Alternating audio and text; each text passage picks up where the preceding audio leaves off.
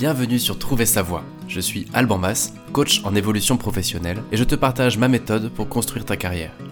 Ce podcast reprend en replay les lives qui ont lieu tous les jeudis sur LinkedIn, YouTube et Twitch, avec des tutos, des conseils et surtout plein d'invités inspirants. Je te souhaite une très bonne écoute.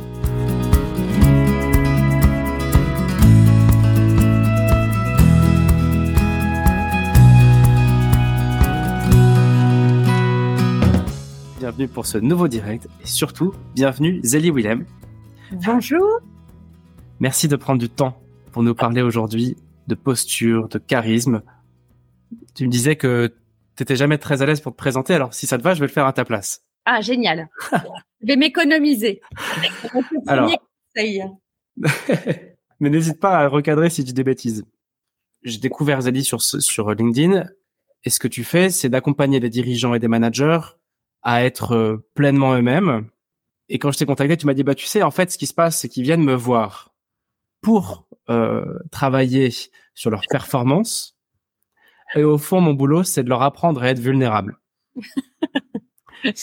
Euh, et donc tu es coach en réalisation professionnelle et même si l'output il est professionnel, ta matière c'est d'aller travailler le charisme dans toute sa dans toute la profondeur de la personne. Tout à fait.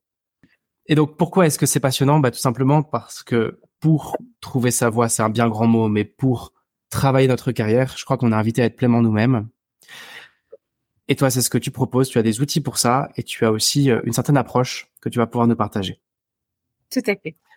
Alors, au-delà de ça, Zélie, on a de la chance de t'avoir avec nous parce que tu es très occupée. Euh, télé, podcast, euh, conférences et, et je crois que tu as une vie bien chargée. Donc, merci de prendre du temps aujourd'hui avec nous. Avec plaisir va essayer de donner du cadre pour tenir en une demi-heure aujourd'hui. Ma première question, c'est tout simplement la définition que toi tu donnerais du charisme. Et je t'inviterais volontiers à rebondir sur celle que j'ai trouvée en, ligne, hein, en faisant mes petites recherches. Il y a deux éléments qui ressortent. D'un côté, on parle d'un don conféré par la grâce divine pour le bien commun chose de spirituel, de religieux. De l'autre, quelque chose de très euh, pratico-pratique, la qualité d'une personne à plaire, enfin la capacité à plaire, à s'imposer dans la vie publique. C'est quoi ta définition? Alors, moi, je dirais que déjà ce terme-là, il est polysémique. Alors, c'est pas rien euh, quand on voit la sémantique du mot. Euh, la grâce de Dieu. En tout cas, ce que j'aime, c'est que ça parle d'un certain magnétisme, d'un aura en fait qui entoure quelqu'un, et il y a quelque chose là-dedans de l'ordre de l'invisible et du visible en fait. Et c'est ça qui me plaît parce que ça ne se travaille pas entièrement. Il y a quelque chose qui nous appartient pas. Et je dis souvent à mes clients, euh, vous n'êtes pas responsable du fait de rayonner, mais vous êtes responsable du fait de briller. Et quand on brille, on rayonne, mais on n'est pas responsable de son rayonnement. Et je pense que le charisme, c'est ça en fait. C'est le rayonnement qu'on peut avoir autour de soi dès l'instant où l'on brille, mais on brille pas tous de la même manière. C'est intéressant ce que tu dis, c'est qu'on est focus en général sur le rayonnement. Oui. Sur la notoriété, sur le, le pouvoir peut-être sur euh, surtout aujourd'hui à une ère de réseaux sociaux et de et avec beaucoup de d'exposition on mesure notre charisme à notre rayonnement aujourd'hui quand même. Oui. Alors moi je différencie vraiment le charisme de la notoriété. Parce que pour moi le charisme il a du fond et en plus il est tourné vers l'autre la notoriété aujourd'hui, c'est un acte aussi commercial. Qu'est-ce que je cherche à procurer vers l'autre, mais qui a un intérêt pour moi? Donc, on peut pas dire que les deux soient vraiment gagnants. Euh, et pour moi, il faut vraiment de la profondeur dans du charisme. Je suis sincèrement charismatique à l'extérieur, mais à l'intérieur, il y a quelque chose d'éthique pour moi qui est important. Est-ce que c'est bon là où je t'emmène? Donc c'est ça aussi qui va faire la différence entre les gens charismatiques et les gens qui sont manipulateurs. Ok. Alors on est on est ici au micro de trouver sa voix, qui est quand même un, titre de podcast assez clair. Notre but c'est d'accompagner nos auditeurs et nos auditrices euh, dans la, construction de leur carrière, jour après jour. Et donc ma question c'est comment euh, quel lien en fait y a-t-il entre la construction d'une carrière et le charisme?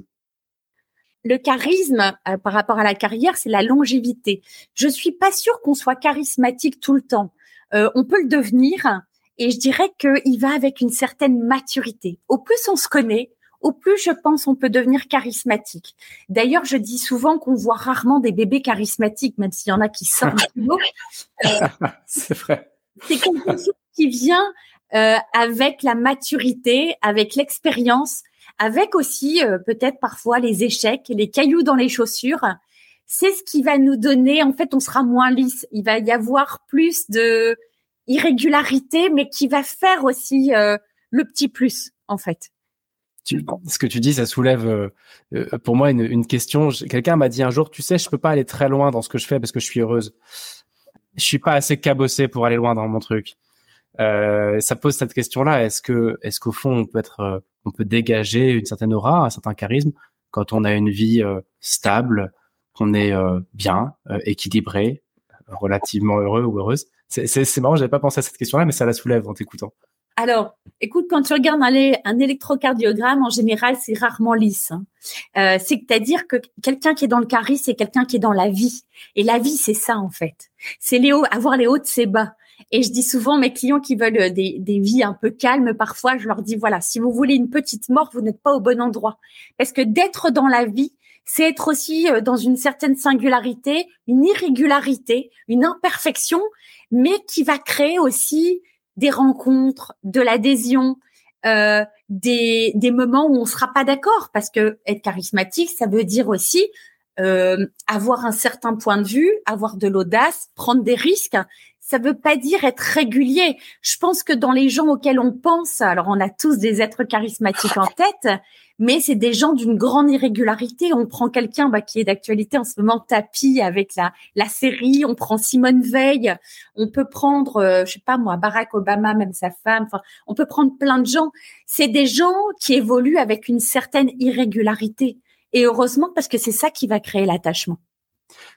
Ce que tu dis, ça rejoint un point euh, dont, on a parlé au micro il y a 15 jours, euh, qui était, c'est un avis personnel, hein, je veux pas te, te, faire dire ce que tu ne dis pas, mais pour moi, dans la vie, on, on a une sorte de balance, de balancier entre l'intensité et le confort. Et il y a un moment où il faut choisir son camp. Ça me rappelle un petit peu cet élément-là, au fond. Alors moi, ça me fait penser à l'élan de la tête et l'élan du cœur quand tu me dis ça. Euh, C'est-à-dire que souvent, on peut faire des choix de raison euh, et parfois on fait des choix de passion. Le problème, c'est qu'on a souvent tendance à intellectualiser des choix de passion. Euh, on règle avec sa tête ce qu'on peut, ce qu'on ressent avec son cœur dans, dans l'émotion en fait. Et je pense que dans le charisme, il y a aussi accepter cette dimension de l'émotionnel, de se dire aussi, voilà, il y a des gens charismatiques qui, à un moment donné, étaient à l'aise avec leur colère, qui était une colère saine, qui étaient à l'aise aussi avec leur tristesse, qui étaient à l'aise avec euh, tout cet état émotionnel qui va avec. Je pense que quelqu'un qui veut être charismatique, et souvent je le rencontre chez certaines personnes qui viennent me voir, quand on est trop dans la tête, ça crée pas de l'attachement parce qu'on prend pas de risque avec son cœur en fait. Donc c'est vrai qu'il y a un rapport avec l'état émotionnel aussi. Quand on a préparé cet épisode, euh, on s'est dit qu'on essaierait de répondre à la question est-ce que ça s'apprend ou est-ce que c'est inné? Qu'est-ce que tu en penses toi? Alors, je pense que je vais rassembler pas mal de gens en disant que c'est un peu les deux. En fait, euh, on est pour être aimé. Oui, voilà, on est pour être aimé. On, cherche des yeux sur nous dès notre berceau, de papa, de maman, euh, de d'autres. Et toute notre vie, en fait, on va aller chercher ce regard extérieur. On parle de reconnaissance en entreprise, mais c'est encore ça, en fait. On vient chercher euh, euh, comment dire, la reconnaissance, on vient chercher l'admiration, on vient chercher le soutien, on vient chercher l'adhésion. On n'est pas fait pour vivre seul sur une île déserte et ne pas être regardé. Donc, je dirais que c'est quelque part cet appel-là à être euh, aimé, à être euh, parce que c'est ça le charisme finalement. Hein. c'est susciter l'autre à me suivre, c'est fédérer, rassembler, alors, moi, j'aime pas trop le mot convaincre parce qu'il y a vaincre là-dedans, donc c'est plutôt pas la force.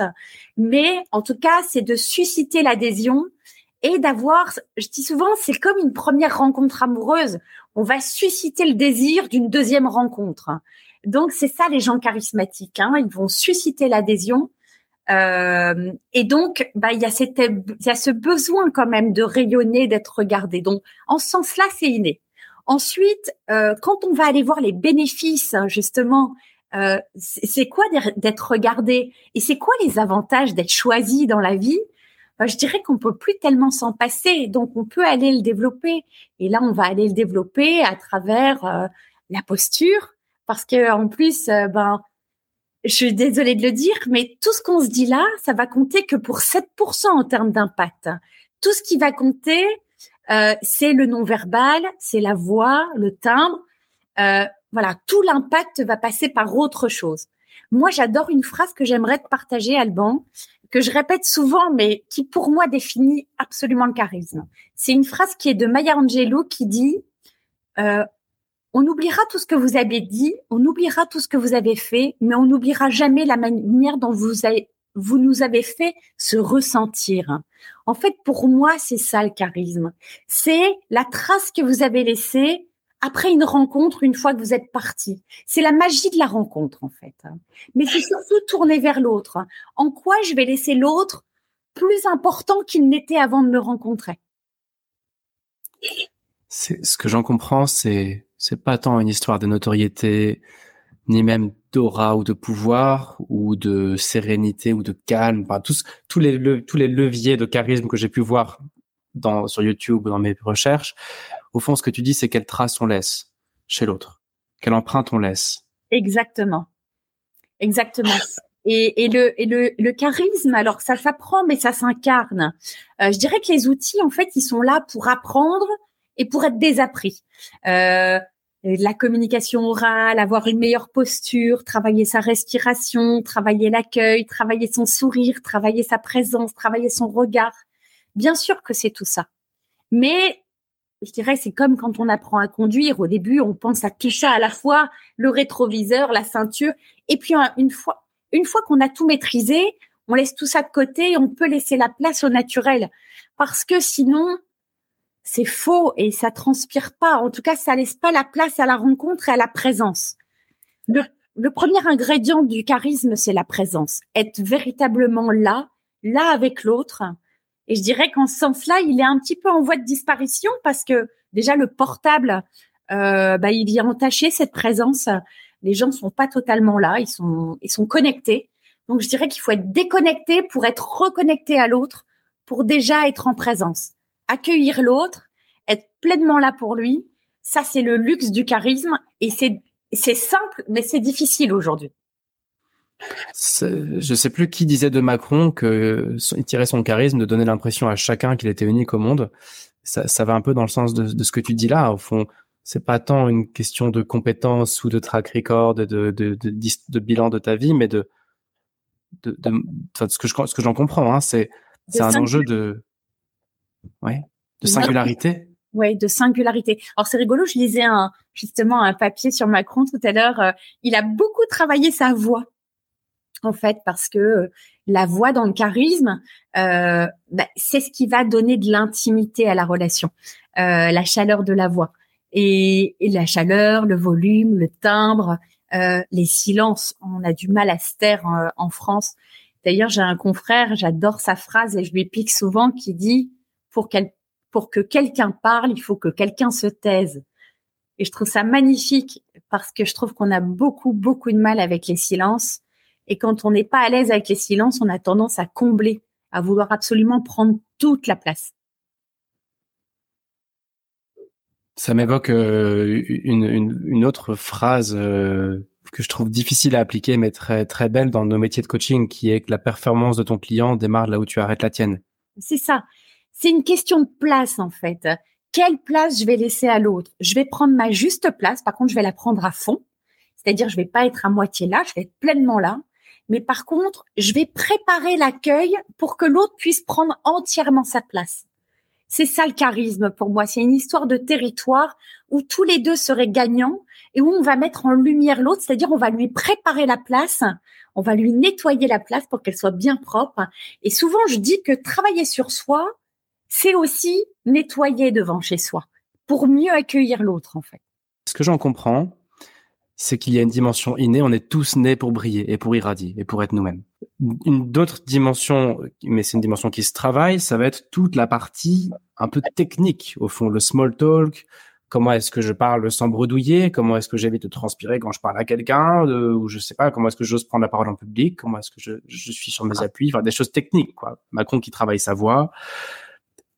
Et puis il y a quelque chose de ce que je comprends de ce que tu dis, il y a une chose qui s'apprend pas, qui est cette posture d'humilité, de laisser l'autre briller en fait, et que par ton contact, il brille plus, tout simplement. Bah oui, la performance, les gens pensent qu'en prenant toute la place, ils vont avoir plus de place. Mais en fait, je pense que c'est pour ça qu'on a commencé, euh, as commencé par me présenter et j'ai dit, tu vois, je commence déjà par m'économiser. Pour moi, le charisme, c'est quelqu'un qui sait s'économiser. C'est-à-dire qui sait laisser la place à l'autre. Et ça, c'est pas si facile parce qu'en général, on a peur que l'autre nous pique notre place ou nous prenne un petit peu de pouvoir. Donc, c'est vraiment de mettre l'ego un peu dans sa poche et de se dire que justement, je vais avoir du plus dans du moins. Alors, très concrètement, prenons une dirigeante qui vient de voir, et je le mets au féminin parce que je sais que c'est plus, on a, on a plus de femmes qui nous écoutent. Alors, je fais un peu de clientélisme là.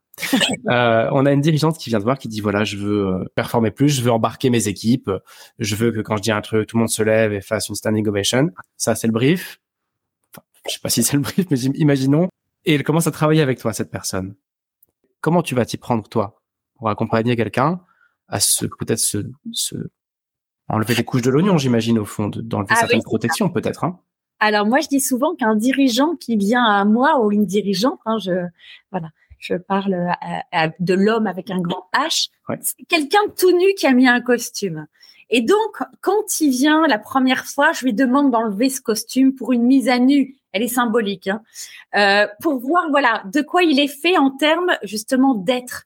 Euh, parce qu'il peut pas être autrement que ce qu'il est finalement.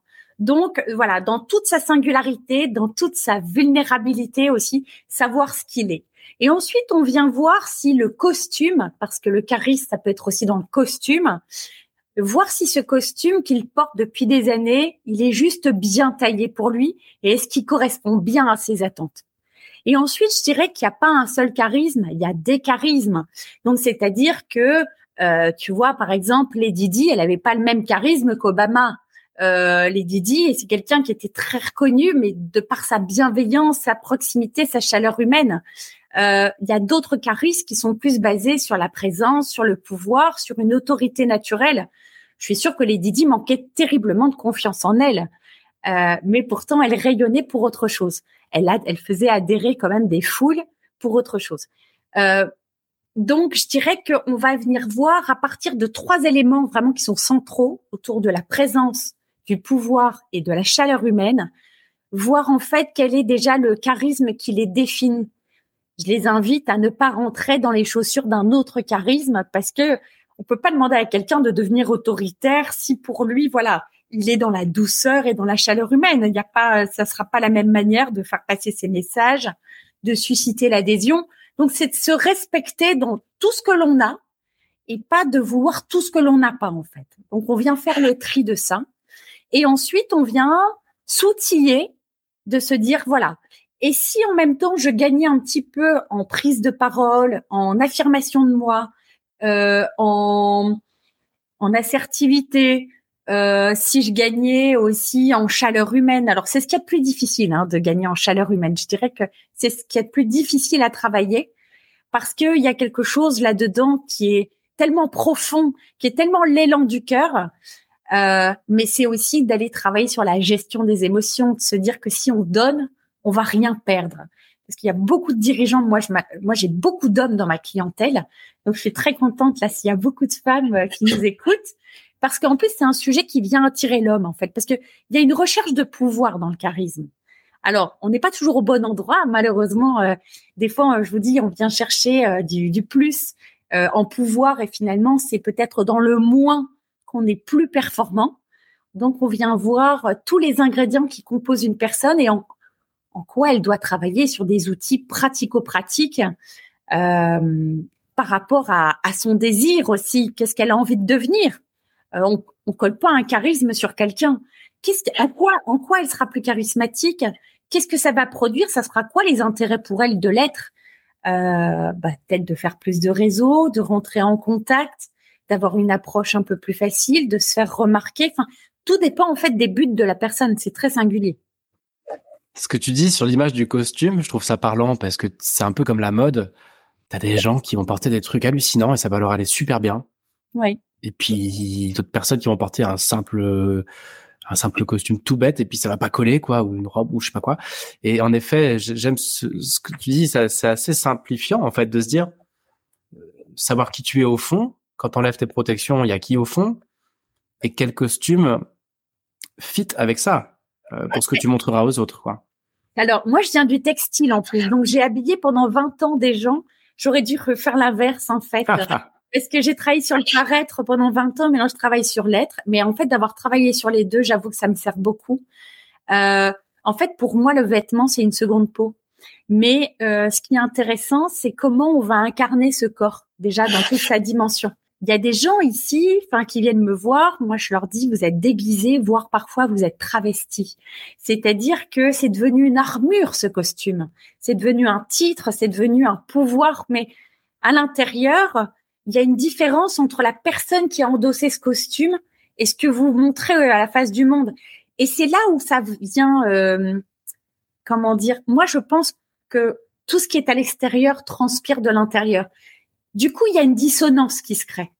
Et ça crée peut-être du, du trouble ou euh, en tout cas, ça rend les choses perplexes quand quelqu'un n'est pas aligné moi je parle souvent de congruence, hein, c'est vraiment euh, euh, être ce que je suis et je voilà, quand l'être et le paraître sont parfaitement alignés, ça c'est ce qui est le plus difficile, hein, c'est l'histoire d'une vie.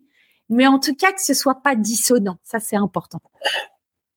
Oui, mais alors là je trouve que tu poses un, un point qui mérite un débat. Alors on a on a plus que huit minutes.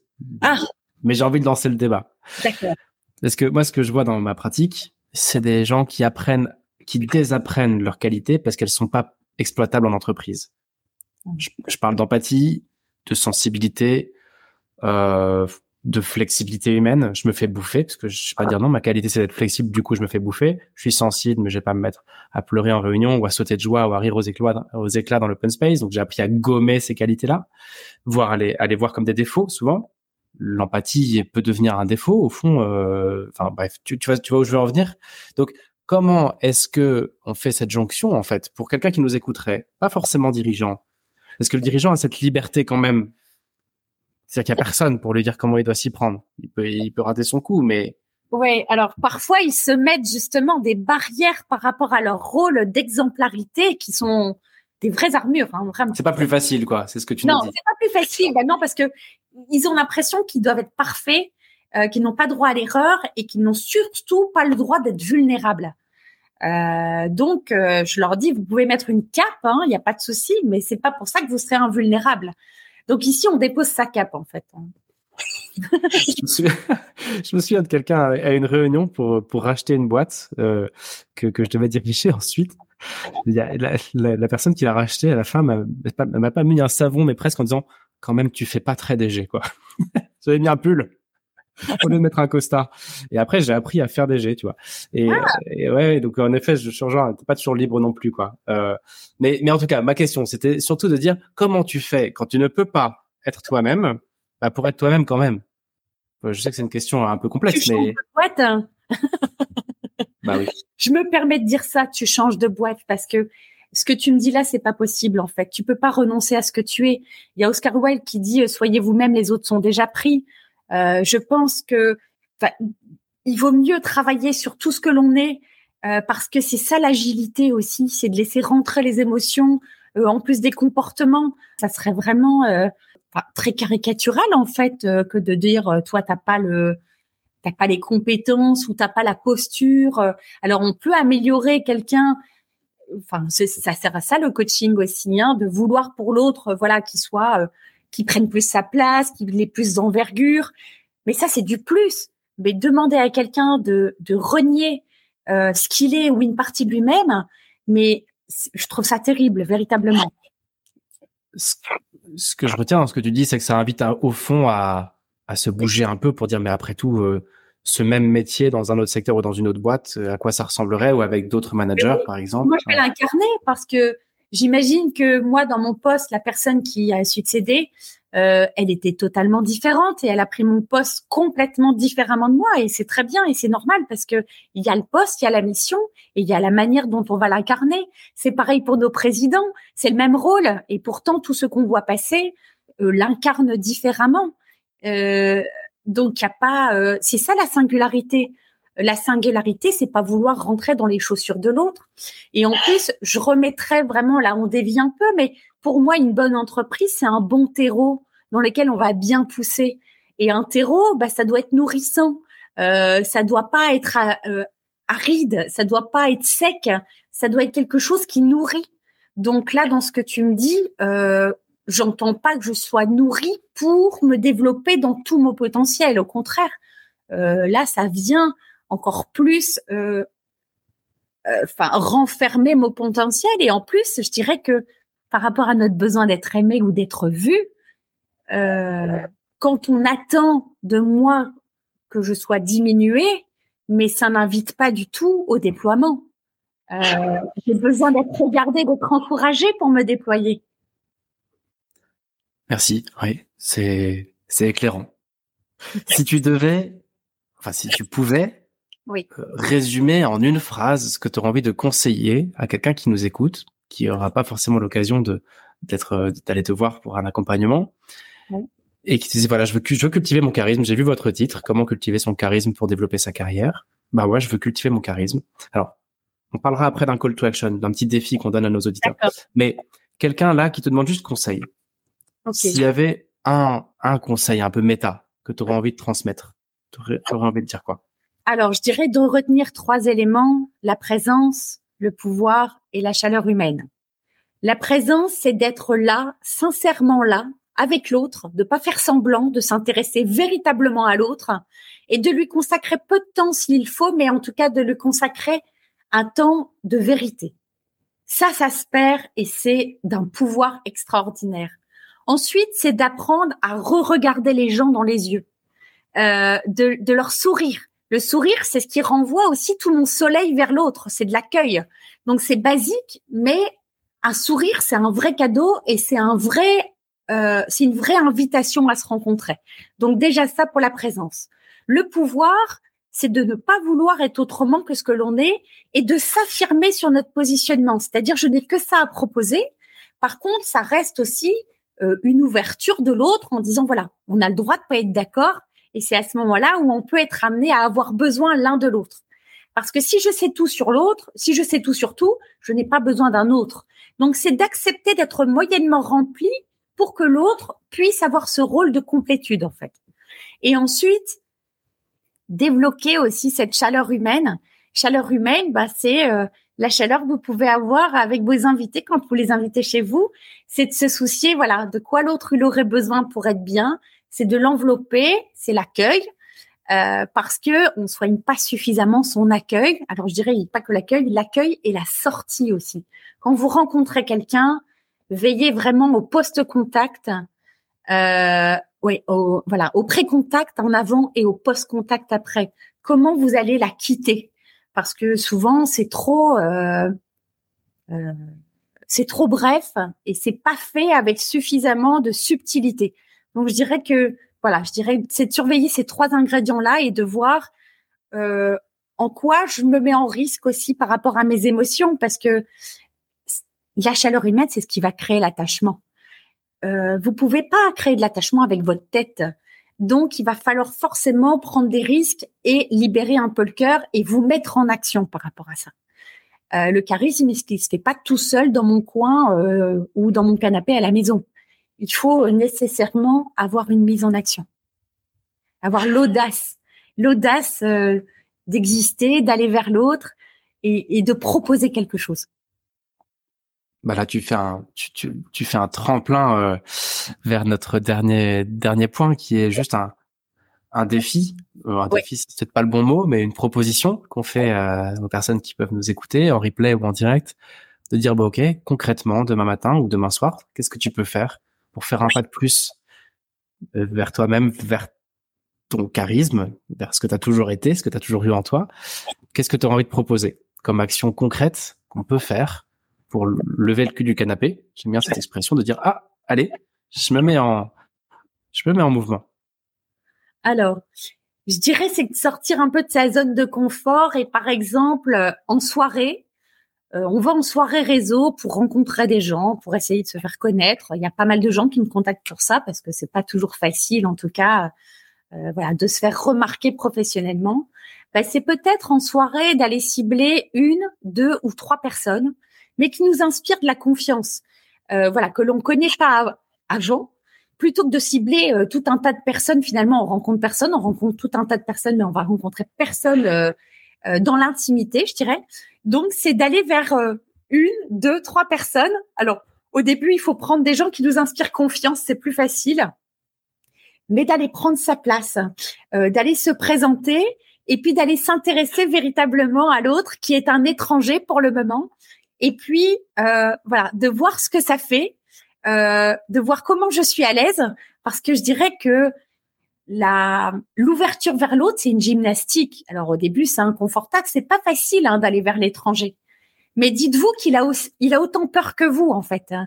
parce que tous les gens que je rencontre, ils ont les mêmes peurs. Donc je me dis que si chacun est envisagé avec sa peur, ça fait moins peur que d'aller vers eux, vu qu'en fait ils ont la même peur que nous.